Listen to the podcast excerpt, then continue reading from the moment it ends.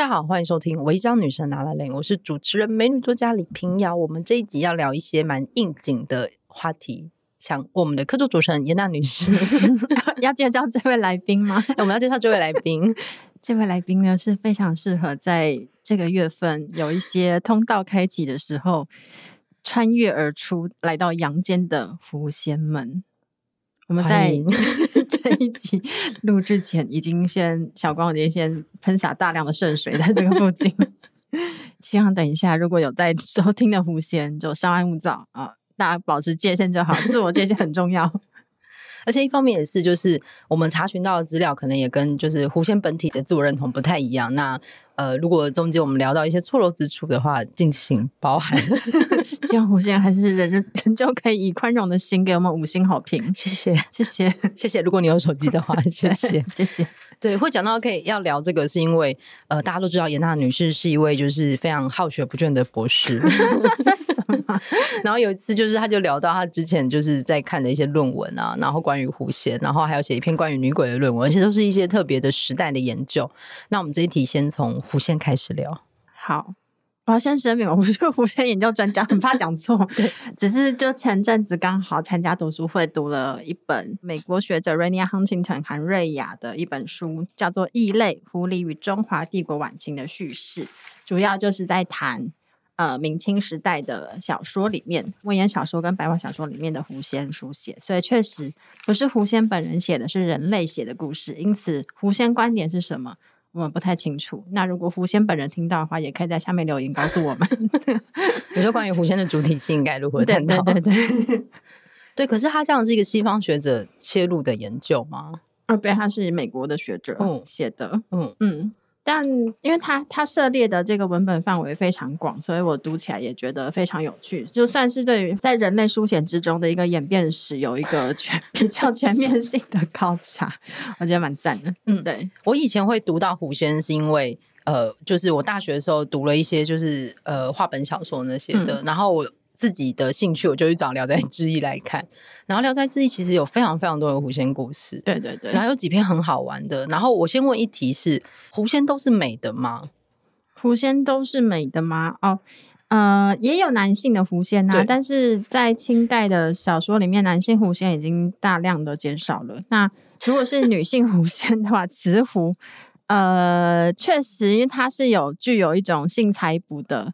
呃，就是也要诱惑男性才能进行性采补嘛。你说他性 sex 的采猎跟补给，对对，他因为他他要修炼，所以需要一些精，需要炸精气神的。对对对对对，OK，对，所以如果长相没有那么优美的话，肯定比较难进行在诱惑的部分。我会讲这个是因为我那时候读《聊斋志异》的时候，有一篇让我觉得非常的。压抑，就是他那篇叫丑狐，嗯，嗯，就是很丑的狐狸。嗯、然后那时候就有一种，就是不好意思，这好像是有点种族歧视。我想说，天哪，狐仙有丑的。嗯、然后他的设定就是那篇很有趣，因为聊斋志异其实就是书生的幻想嘛，嗯、就是书生读着读着，总是夜晚会有美貌的女性来敲门，然后他们可能不是鬼就是狐。对，我觉得一方面聊斋志异的世界很有趣的是，他们是鬼跟狐是共存的世界观。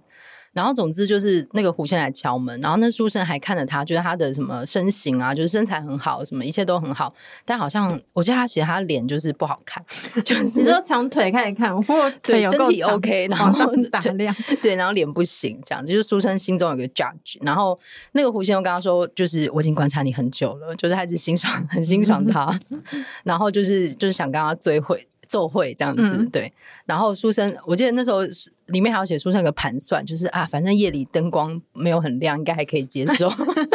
很过分，我觉得很过分。交友软体的概念很过分。约出来见面，发现，哎、对，而且中间好像书生本来想要拒绝的时候，狐仙拿出了一定元宝，嗯，然后就说，哎、欸，那要不要接受这个关系？嗯、总之，这是一个非常有钱的狐仙，然后他就一直资助书生家，然后书生后来还跟他的原配讲，原配就说，那如果这样的话，好像可以答应哦。嗯，他还买了一个新被子。就是原配还要出生买了一个新的棉被给狐仙，狐仙来发现哇，为他准备了新被子，狐仙非常快乐。Airbnb 对，发现有在打扫，而且去住都有新的床这样。嗯、然后于是这个狐仙就一直给这个书生加钱，他们家就变得就是家底比较丰裕了，开始富裕起来。然后结果他们开始有钱之后，然后也觉得说，哎，狐仙拿来的钱是不是越来越少？他们就嫌弃他。于是有天狐仙又要来住 Airbnb 的时候，发现好像门上被贴了符。嗯对，然后就大怒，然后反正他就大闹那个书生家，对，然后就是把他闹事到最后，他们就是鸡犬不宁，就是作祟，然后最后要狐仙什么赔个六百两回来。所以最后还是有钱，把钱再赚 赚回来一次。对，对，我记得他还找了一个东西，把狐仙的脚，把那个狐仙把书生的脚趾头咬断，找别人咬的，不是自己咬的。他找个奇怪的怪物，嗯，然后把他 脚趾头。怪物也太死，为什么叫佣兵来？他找人来，因为可能他自己不想咬啊。然后还把他脚咬断，然后最后就是书生只剩下原本的破棉被。嗯。对，然后就后来狐仙又找了一个老实人，然后就是又跟他相好，又资助他家里变得非常非常有钱。然后后来这个人死掉之后，他们家人发现，哎，家里的钱财慢慢的变少了。对，中间还有一段是那个原本的书生看到，呃，狐仙后来的那个呃男朋友走在路上，穿着华丽的，好像是当初自己家里的衣服，他也不敢指认，就是凭衣服认人。对，然后。呃，反正他后来这个小伙伴死掉之后，家里的衣物就渐渐不见，嗯、就是他们家人就知道说，哎，狐仙要来把原本他送的东西拿走了。然后，于是这个人的儿子有一天就对这个狐仙下跪，就说，呃，你也是，就是我把你当妈妈看这样子，你也可以疼爱我当你的儿子之类，就希望说，如果你不再资助的话，也不要把钱拿走。然后，于是狐仙就再也没有来了。我觉得其实是一个温定存嘛，对对对，我觉得是一个温馨的故事，欸。嗯嗯，对，而且就里面的男性的盘算，就是跟今天的那个对价关系是交换的。嗯，对，我一直记得，就是那个书生因为觉得这个狐仙丑，然后不想要有这个关系的时候，狐仙拿出了一定元宝的这个付定金，有了元宝就看不到脸，对，就把灯光调暗了。对，我想说哇。对，我就觉得狐仙是一个非常变化万千的设定。是的，是的，对。因为其实狐狐仙这个最初的这个设定呢，《太平广记》里面可以看到说狐卷，呃，就是狐狸呢 在五十岁的时候可以变化为一个妇人，到一百岁的时候就变化为美人。所以你刚问我说他他们长得美不美？诶，要修炼到百年，就是看年纪越长越美，因为它要变化成人类是需要那个啊。法术的、啊，对对，所以最开始只有人形，然后后面就会是美人形。对，所以你刚刚那个可能就是，也许修炼了八十年，脸还没有 修炼好。哎，我在乱讲。对，然后就是他或为丈夫，然后要与女人交接，能知千里外事，而且是善魅惑的。所以我们刚刚说那个变化万千呐、啊，嗯，服形变人形嘛，变人形之后呢，他就非常善于魅惑，使人迷惑了。嗯，心智之后呢？修炼到了千岁就可以天通，最后变成天狐，所以就是狐精，然后要变成仙是需要千岁，很很久很久很久，他们也是不容易啊，对不对？对，是。然后我觉得是一个上进的种族，对对对，所以我好像没有其他动物可以做这件事，对不对？这个我不确定，因为幻化成人形，有有各种不同的精可以幻化成人形，可是精也可以幻化成人形，然后最后可以修炼得仙，因为我觉得狐仙是一个。有点暧昧的存在，嗯，因为他有时候会被视为一个负面的作祟，但他好像修炼成功之后，他可以被供奉。我们等下可以聊那个狐仙的信仰嘛，他确实在某一些地区是被当成那个呃可以祭拜的对象啊。对，但那个跟我们今天今天认识那种正神去求他，那又不太一样。嗯，对，所以我们刚刚听到那一段太平广记的记录的时候，就可以知道说，哎，狐仙他有跨越边界能力，他除了可以跨越物种之外。地理空间，它也可以跨越，它可以变男变女。对，然后因为要魅惑，所以他们最最终他们是想要性财补，然后才可以再往上修炼嘛。因为他们最终是要修炼千年，所以在这个千年之间呢，就要魅惑各种男性。对，然后采取各种精，是因为男性比较补，还是因为男性比较好补？我记得好像是受到道教影响，嗯，这个一时间不是很确定，嗯，但总而言之就就是呃彩蛋，因为我记得有一个狐狸的小说，他是说那个就是应该是狐狸的白话小说是色情小说，嗯，对，他说他在修炼的时候是需要那个内丹的嘛，嗯，所以他好像还一打二这样，然后一女战两男，这是什么 朝代的小说？清代的白话小说很色哦，你你知道那样读很多这个。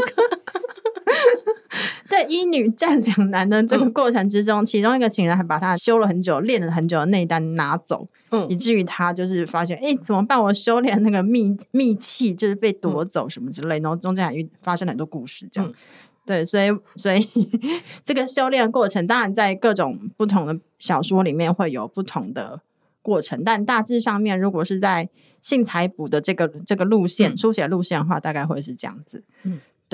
然后另外一方面呢，因为狐仙它为什么会作祟？是因为它的那个栖居地呢，常常会被破坏。对与人类的那个人类世界交叠嘛，就是狐狐狸常常会用人类的墓穴当做它的洞穴，所以它其实住的很靠近人，那最后还会慢慢的入侵到人类家中。但我想说，就是其实这也代表就是。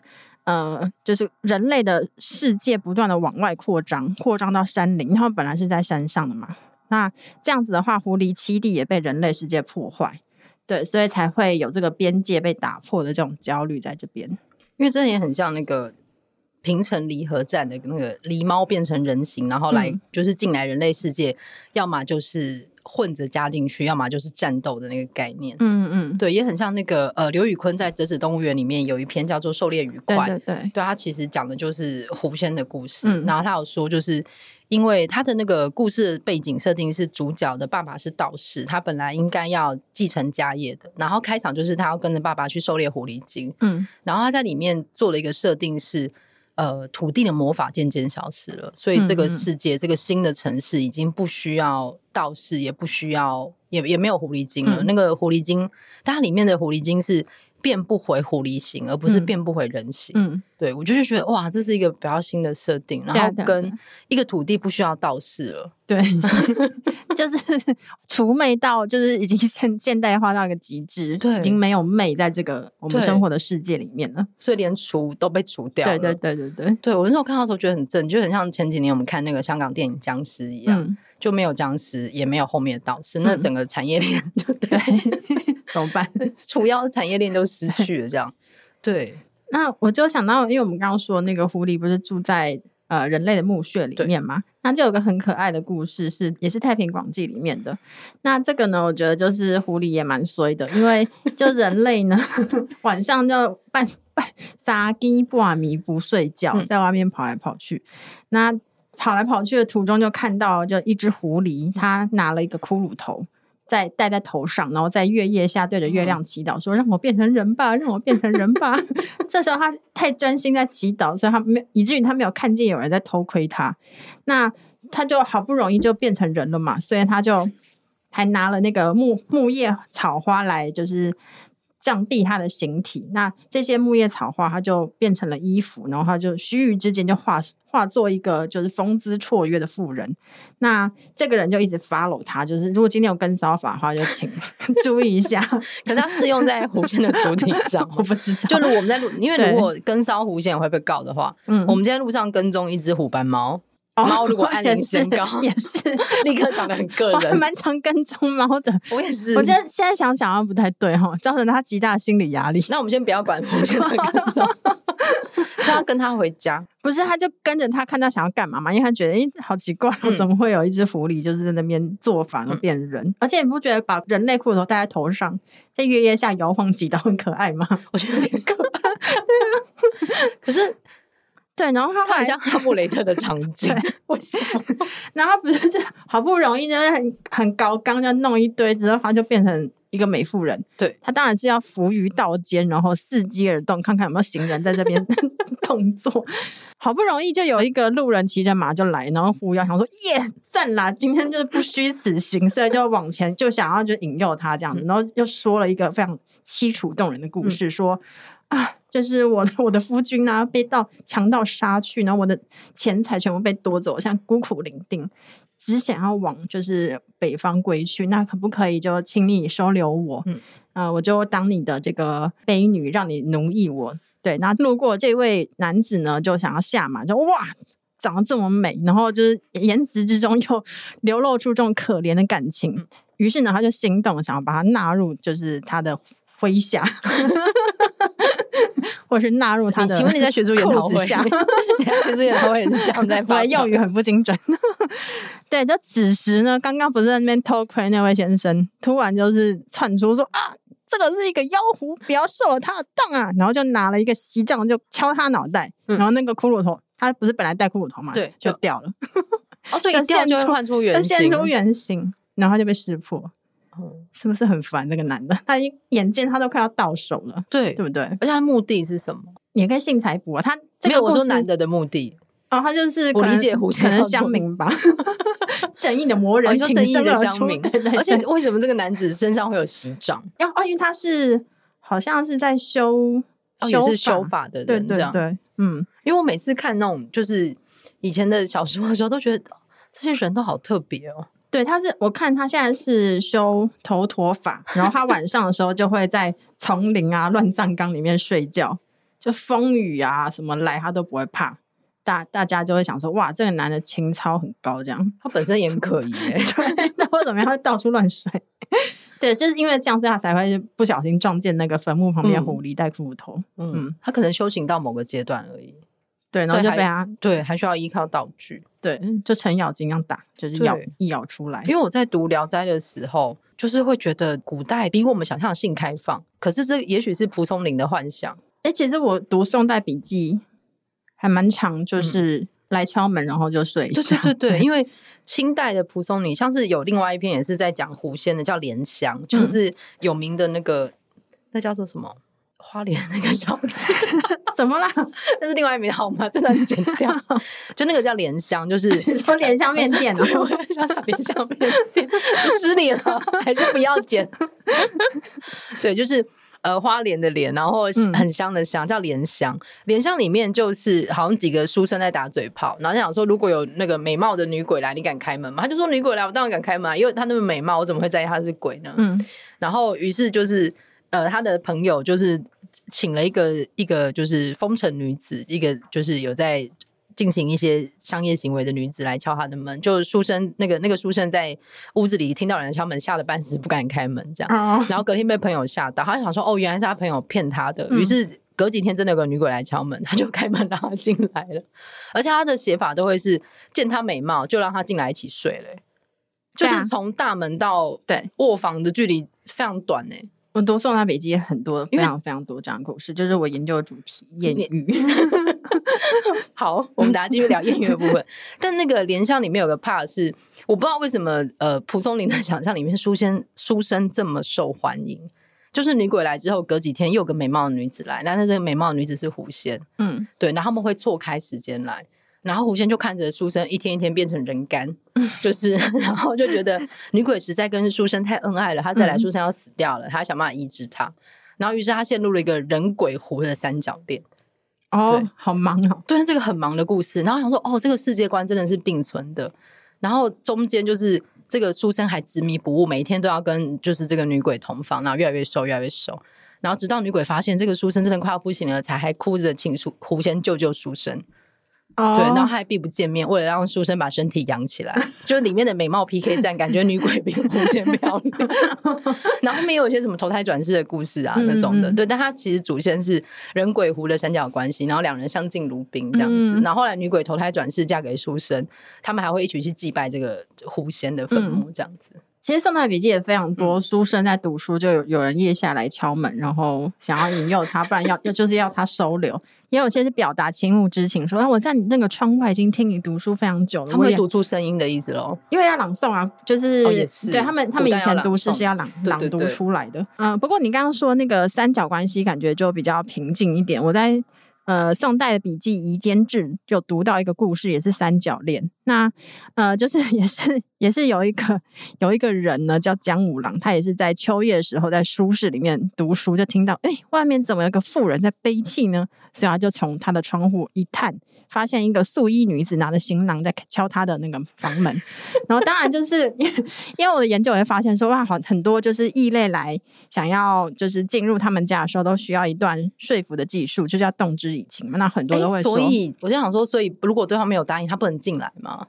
因为如果他们是人与人的关系，他此时是人形嘛，对，那人与人的关系的话，你总不会一个女子随意而进，那你会觉得很怪啊。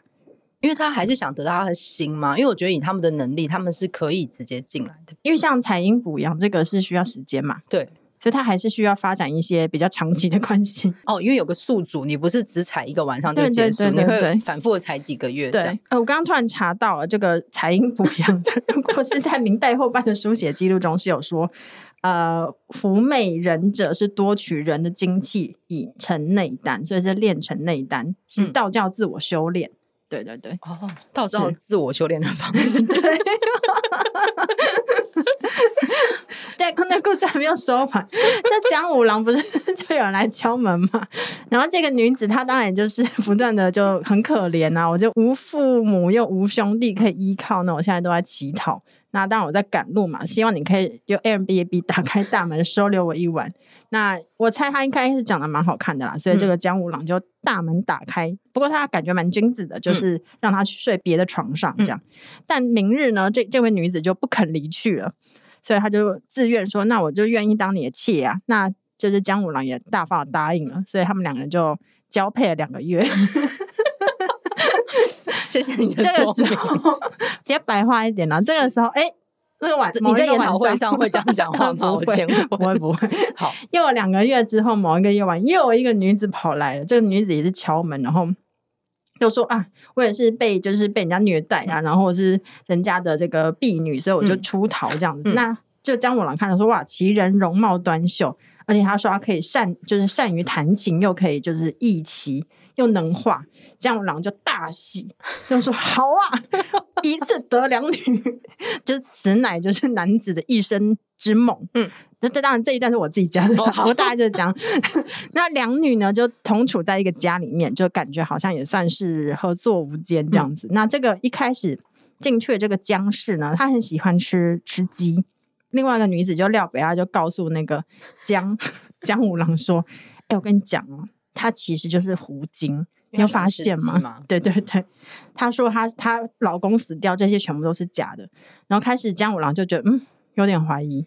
那这个时候呢，江父就发现，哎，为什么老公开始怀疑我了？所以就开始很生气，就说你不要听那个另外一个就是女子在乱乱讲，就乱乱造谣。她其实是一个蛇妖，不要就是中了她的计。对，所以就是最后变狐与蛇的大战，这样两方都是想要离间。嗯嗯。那谁赢？哦，最后就是，呃，我看一下啊，哦，那个狐狐狸，它最后就确实也变身，因为它就绝迹，然后要吃它，所以这时候狐狸呢就被刀杀掉了。那另外呢，这个蛇精，它隔天就又服药，然后又死了，所以它就尸身化为一、哦、一条蛇啊，嗯，书生没事。因为这个为什么为什么蛇会蛇精会吃到药，也是因为这个狐精告诉书生说，你可以买雄黄啊什么之类，捣成一个药，生就是跟白蛇传的概念是一样的，所以就两两个女子都死了。所以古书告诉我们，雄黄真的有用，对，对付蛇是有用的，对。是的，对，所以我真的想说，这些以前看这些小说的时候，里面的精怪其实是认得出对方的原型的，对不对？跨物种的精吗？对啊，他们好像知道对方是谁，哎，好像也要看记录，但在这条记录里面，确实确实是对，而且或或者还是要看他们修炼的功力。也有可能，这个我就不确定。对，因为里面充满了一些非常 easy 的 boy，就是每一个人都会开门。不是啊，你就在书书房里面读书很苦，然后想说，啊，今年考试会不会又考不上？此时有一美女来敲门说：“啊，我真的很崇拜你！” 你当然就是大喜，大喜，觉得自信心爆，把诗经念出来，有什么好崇拜的啊？你 念“关关雎鸠”的“鸠”那个音真的是美，是这样吗？之类，这男子有没有很好骗？对啊，那你在失忆，然后觉得我是不是第三年还是考不上？有没有准备国考三年考不上的时候，对啦，有女子来敲门。可是他们都是半夜带着奇怪的包袱来敲门。对啊，所以他们才会编那个理由，说我是被打，要不然我就是被虐待啊，然后要不然就是战争啊，要不然就是强盗杀了我的老公啊之类的。对。对，是一些关于 easy 的 boy 的故事。如果 boy 不 easy，这些狐狸也没有可乘之机啊。男孩子都要保护自己。因为我每次在看的时候，觉得蒲松龄脑洞好开哦。嗯，不，他当然也有继承一些前代的这个狐狸故事啦。对，像那个有陌生女子来敲门啊，这些其实在呃六朝一将就还蛮多的。就是都是传说好像也会有。嗯嗯，对。那我还读到另外一个蛮有趣是。狐狸要变身的时候呢，其实有一些狐狸是把女性弄脏的精血吃掉，吃掉。对，所以这其实也就是我们要跟月亮裤讲一下这件事，要出狐狐狸版本是不是？你是在下体那个 承接血的部分做一个狐狸嘴巴，对，就是一个有机共生的一个可以。要是我就会想买，说它吃掉就会变变身成，因为听起来每次狐狸的形貌好像是可调整的嘛。嗯因为他们怎么变成人形就有不同的变法，嗯，像那个内丹采炼那个道教这个这一派是一个，那就是月经的话这一派也就是在北方有一些故事是这样子的。那因为女性如果没有把她的经血呢，就好好的清理放在室内的话，被狐狸发现就有危险啦。所以这个狐狸是在野外采。没有，他在家里面。他在家里，所以他在家里寻你有没有办法？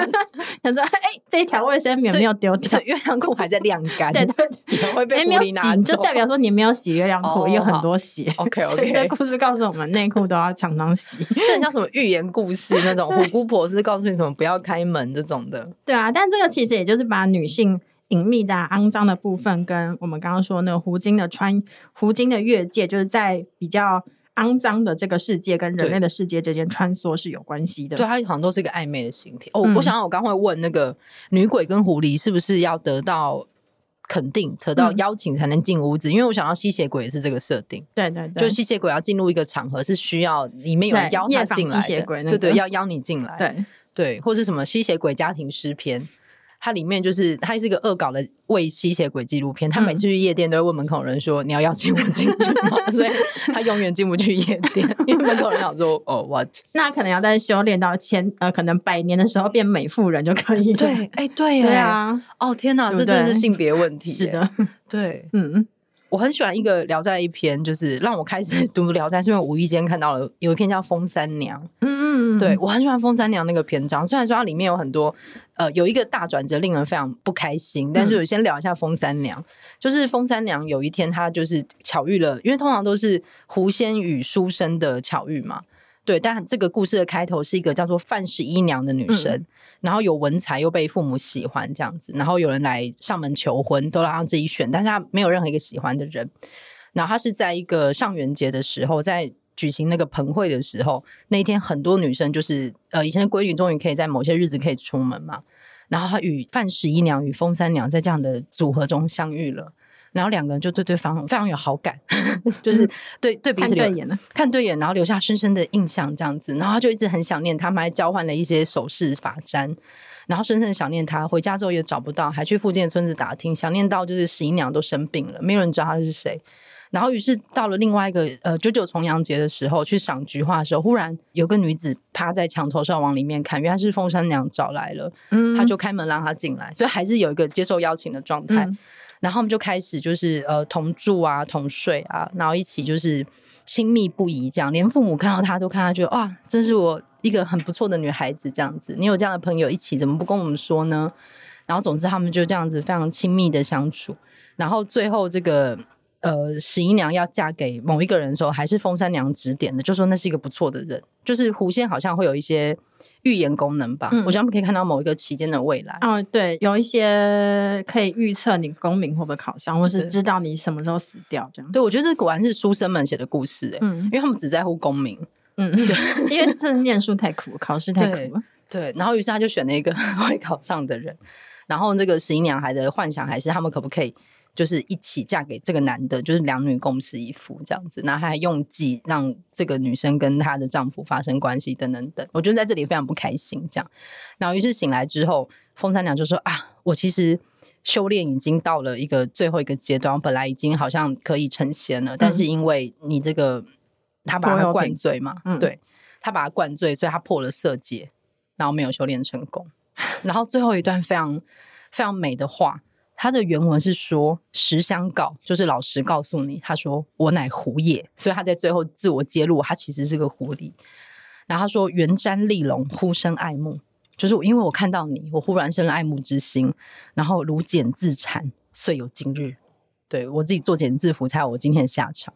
然后他说：‘此乃情魔之劫，非关人力。’然后还跟他说：‘娘子就是福泽深厚，珍重自爱。’”他最后，他最后跟就是十一娘告白，嗯，对，他就说：“我乃狐也，而且还是因为呼声爱慕才作茧自缚。”对，我以前看到就想说：“天哪，这个好先进啊，情有多苦。” 对，所以这是个狐狸与女子的爱情故事。嗯，不过还蛮多男，就是呃，雄狐跟女性的恋爱故事，因为不不能说恋爱，就是交往关系。但是这个也是有个采集的哦。对啦，但很多的女性就是如果跟狐狸、男性狐狸发生关系的话，他、嗯、们最后都要封魔。为什么书生都 安全下装，女生都疯魔啊？也有很多书生就被吸干了。哦、但我没有很在乎，对不起。哦、书生很多嘛，你说少了一个书生对世界不在乎，反正没有影响，只是增加硬考率而已。对，有一个也是蒲松龄的那个小说叫《古儿》，然后也是因为独独守空闺的一个女子，她就她老公去外面做生意，然后这个时候就有一个。帅哥就开门，就进来这样子。哎、欸，他自己进来的。他一开始是梦到他有跟别人在性交，然后就是醒了之后就哇，有个小丈夫在这里，然后就是他。看他的那个形状，好像跟人不太一样，嗯、知道他是个狐狸。虽然知道什么什么意思？看他的形状不像，就是看可能看他的形体啊、行动啊、哦、这些。你看他的 形状不像狐，不像人。没有，就是他一开始觉得是在在梦中，嗯，一睁开眼发现哇，真的有其人呐、啊。Okay. 对，所以你可以说他是一个强暴案件嘛？对啊，对啊，对，然后就斯德哥尔摩症一看，就爱上对方，就算知道他是狐狸，他也愿意继续与他下去，这样。嗯，嗯对，所以呢，就是。呃，这个狐狸它突然就消失了，不过它后来又就是又来，然后就变成是与它变成长期的这个性伴侣。那他的小孩呢？还我再问你在研讨会这样讲话？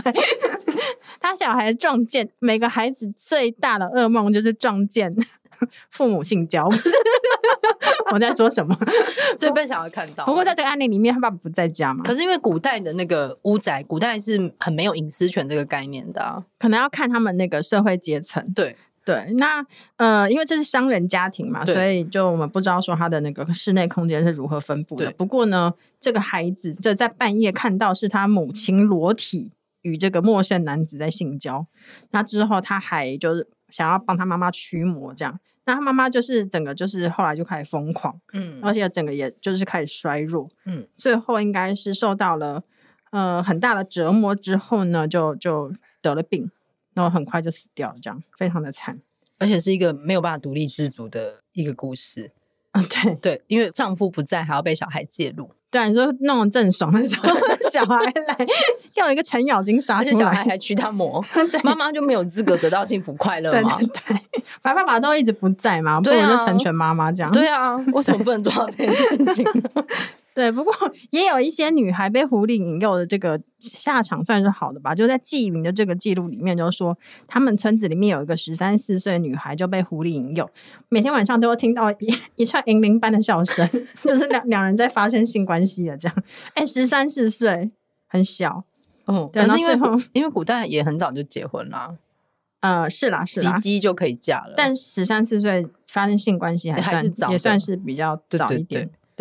对不过出乎意料的是，这个女孩她并没有疯掉，她白天算是举止非常正常的，而且狐狸也慷慨解囊送她的礼物，然后支持她的家庭。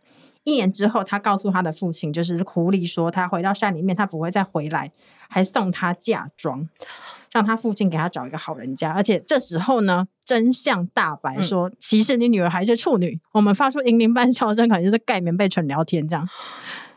因为风三娘里面那个，就是因为也是她设计让风三娘跟她丈夫发生关系，然后她风三娘才说色戒已破。我心想，那你们之前不算吗？难道就不算吗？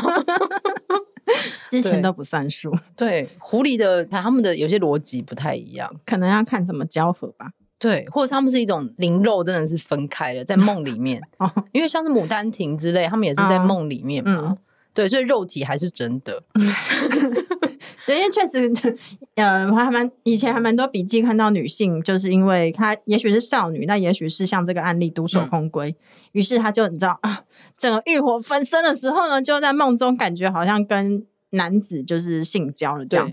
后来发现应该是鬼，蛋那那我们不知道说他的肉体实际上面有没有对被破了一些什么东西？对，而且其实呃没有处女膜这东西，是的，证明成阴道观，是是是，我们还是要在 一不小心用了一些古代的用语。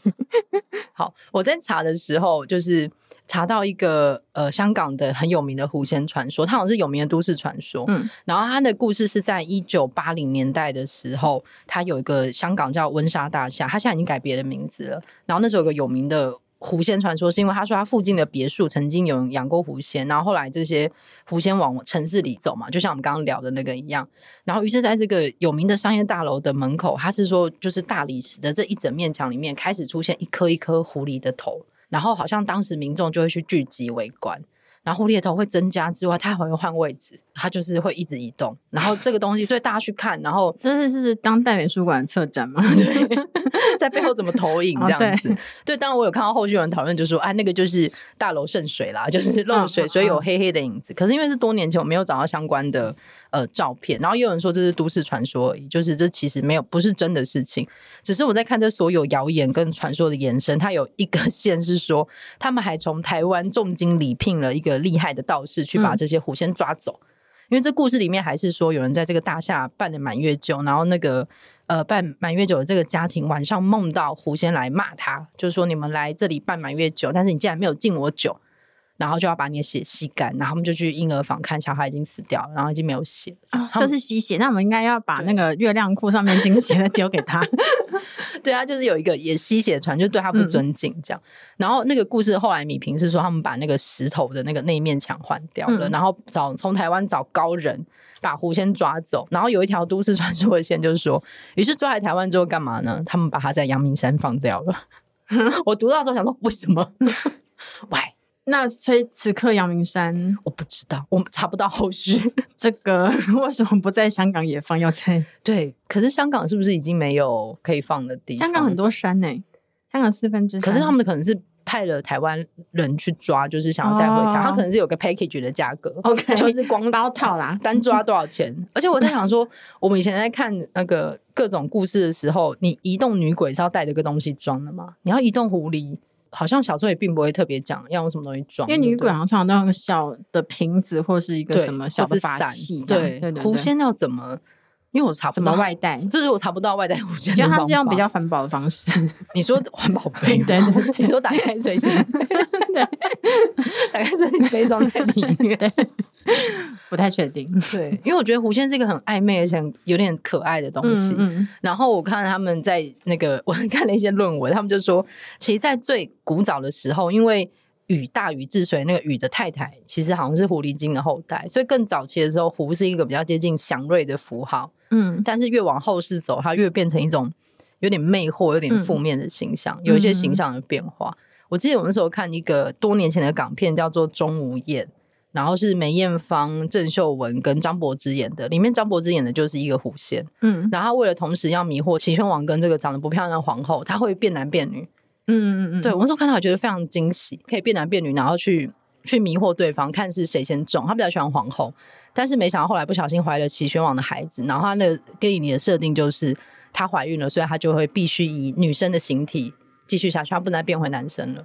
哦，因为变回男体的话，这个孩子就出不来了。对对对，或者是他就是被固定了。嗯，对，想说哦，原来有这种很像，就清代也有变男变女的这个狐、嗯、狐仙的形象，好自由哦，狐仙。对，都有关系，在这个时候就可以看到。刚刚说那个狐仙跟宗教有关的，其实狐精在华北的地方 就被视为是碧霞元君的属下，她是一个华北的女性神。所以他就是以阴神的形象在就是民间被祭拜，嗯，那确实也有那个就是拜了之后，就是希望我可以发财啊，就他会跟钱财有关嘛。嗯、所以我们在这些故事里面也常常看到，比如说赠就是馈赠，对，他们随时都可以拿出元宝，不是碎银哎，是完整的元宝，嗯、那就是从国库拿出来的嘛，因为是完整的。因为狐仙会穿越嘛，他也会偷盗，他也很狡猾，对对，所以那些钱到底是从哪里来的话，就来源很多。对对，我也查那个论文，他说山东一直都有狐仙信仰。再查一个东西，他们还就是有一个论文还写说，呃，习近平家里也是拜拜狐仙的。然后 对，然后说要去查那个庙，说他们当地人都是说习近平会拜，就那庙已经被拆掉了。哈，是啊，因为这应该算是丑闻吧？你听到这故事，你不觉得有点相信吗？所以习近平有今天的这一切。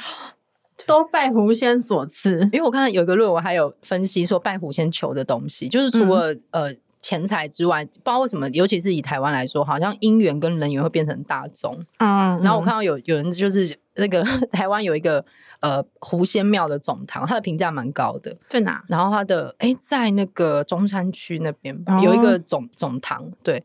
然后他的评论里面还有说什么？呃，拜完之后就是就很顺利，对，什么愿望立刻实现，嗯、然后什么讨厌的人也不会一直传讯息，是啊，这些很实际的东西哦。对，大家有兴趣可以。但如果求姻缘去求狐仙，跟去求月老，就会有两种不同的。哦，效果吧，对不对？因为一个还因为狐仙他还是阴神嘛，对，而且他通常在就是这个祭祀的文化里面都很常会跟女性的危险力量结合在一起，所以在拜的时候可能会想说，啊，我不知道要交换什么，或者是我的对就是得到这个姻缘，他可能也许不一定是正缘等等。对，月老好像只会，因为我听说如果呃你你你的现在对象不是正缘，去拜月老会分手分的很快。哦，真的、哦？对，哦啊，会立刻帮你砍断，哦、是还是因为月老有资料库，但狐仙没有。所以狐仙是像圣诞老公公一样的实现你的心愿，但因为狐仙本来就是，如果他是性财卜的话，他就就代表那个就是危险的诱惑的魅力啊。哦，对，所以他可能就本来就不是管正缘，对对对对，他看的点数值不太一样。你看狐狐仙都是一直以很多就是就是以第三者的方式在这些故事里面出现，所以我们才会说以前不是讲小三，是讲狐狸精嘛？对对对对对，是的，是。哎，不过狐仙还有一个就是狐精的故事，也有跟男同志有关，嗯。在《聊斋志异》，我们今天什么什么 组合都涉猎到了，人鬼狐三角关系、是女女恋以及现在是男同志，对对，太棒了！我们 end 在一个，而且你手上拿的清朝小说，感觉好香艳刺激哦。这个是《聊斋》的插图哦，对，而且那个《风三娘》中国有拍成 连续剧，就是有个短片，就是呢，《夜谈随录》它是被视作《聊斋》的模仿作品，嗯、不过呢。其中的就是狐狸的同志故事是创新的，在这个 B B 这个故事里面呢，哪两个 B？？哦，就是毕上上穷碧落下黄泉的 碧，两个字是一样的。对，是是，它是一个有英文名字的，它是 BB。对，BB。OK，对。然后这个人类，他这边描写是说，他人类是对着同性有长期的偏好，所以他就引诱了一个他在路边偶遇到的一个 beautiful boy。哦，这是人类出的手。对。然后他就想要引诱他嘛，那这个男孩呢，立刻袭击他，让他导致他就是摔下了悬崖。他这此时一个要死翻身，抓住了树枝，吊在这个悬崖上面的树，被一位年轻漂亮的女性救了。嗯，这个年轻的女子呢，就用充满性诱惑的姿势，把她的裹脚布扔给他。不是很臭吗？啊，可是很长嘛。OK，对啊。然后 这个女子就说：“啊，我要嫁给你，我要嫁给你。”那男性的母亲就拒绝说：“不要，就是觉得这个太奇怪了。”嗯。那整个狐狸家族呢，就前来逼迫他们说：“快点，你们两个要结婚，裹脚布已经丢出去了。”所以这一对夫妇就幸福的生活在一起。就到了某一天呢，慈狐他的侄子，也就是很久以前男主角在路边遇到的 beautiful boy 就来拜访。这时候男子就哦一惊，姻缘再一次来到，不可错失良机，于是就上前试图 kiss the beautiful boy。这个男孩第二度拒绝他，把文言文翻成英文？比较生动一点嘛。他被二度拒绝，而且男孩就是他立刻逃跑。嗯、然后男主角这个狐狸妻子就很气，就骂他，于是他这个妻子也消失了。最后的评论就赞扬了这个 beautiful boy 他的美德，嗯、认为说，就算是很多女性也无法达到这个美丽男孩二度拒绝性诱惑的这个水平。可是应该是书生本身没有很 beautiful，还是我们魅力值不够？不知道这个书生到底长什么样？而且为什么要对 boy 下手？我们谴责他。对，是个男孩，而且在路边偶遇，他也强迫他。对啊，强迫二次，应该整个家族要来谴责他才对。对。没，但没想到这个家族还把就是他们的这个女性的狐狸就嫁给了这个男子。嗯、对，嗯，对，是一个错误的投资。是的，就听起来狐狸个性都蛮好的，也有很多蛮差的、啊，就是会骗人啊，哦、或者是闹事的啊等等的。嗯，总而言之呢，狐狸我觉得是一个蛮有趣的一个媒介，可以看到我们这个违章女生拉拉一直很关注的性别的问题。竟然拉得回来，对，在这个鬼月的部分呢，通道开启的时候，对，因为大家可能都在讲鬼鬼，我们来讲一下狐狸，对，对我们也算是蛮独特的，而且我觉得它就是一个很特别的性别气质啊，嗯，对，而且它就是呃反映各种，它跟这个人类主角跨种族的交往，你不觉得它充满了某种冲劲跟张力吗？嗯，是的，而且它变化万千，对，有时候也确实蛮羡慕这个狐狸，它能够。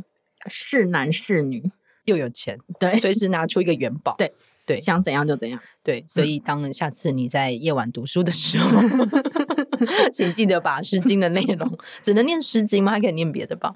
那时候考试应该是那个吧，四书五经，对对对，你要读经。对啊，对，或者是如果你下次在路边看到有狐狸把木头戴在他的头上的时候，我希望你可以不要打扰他，我们不要忘记他要修炼千年才能成仙，好吗？我觉得画面真的很可爱，对啊，很有画面感，很适合做成一些贴图之类的，就不要打扰他。月下摇摆，对对。哎，星月祈愿呢？因为他是对月亮祈祈愿呢。对，所以狐狸懂星座吧？对，不知道那时候是狮子月还是 什么月。哎，我那时候查到一个狐狸信仰，他们有一个很主要的一个仪式，然后他好像说什么有一个狐仙的生日是农历三月一号，我想说是不是有可能是双鱼座？你干什么？哎，确实蛮有可能的，可能是双鱼座的吧？所以你觉得双鱼座比较喜欢性财卜，是不是？没有，我觉得双鱼座有一种流动感啊，我没有信财卜。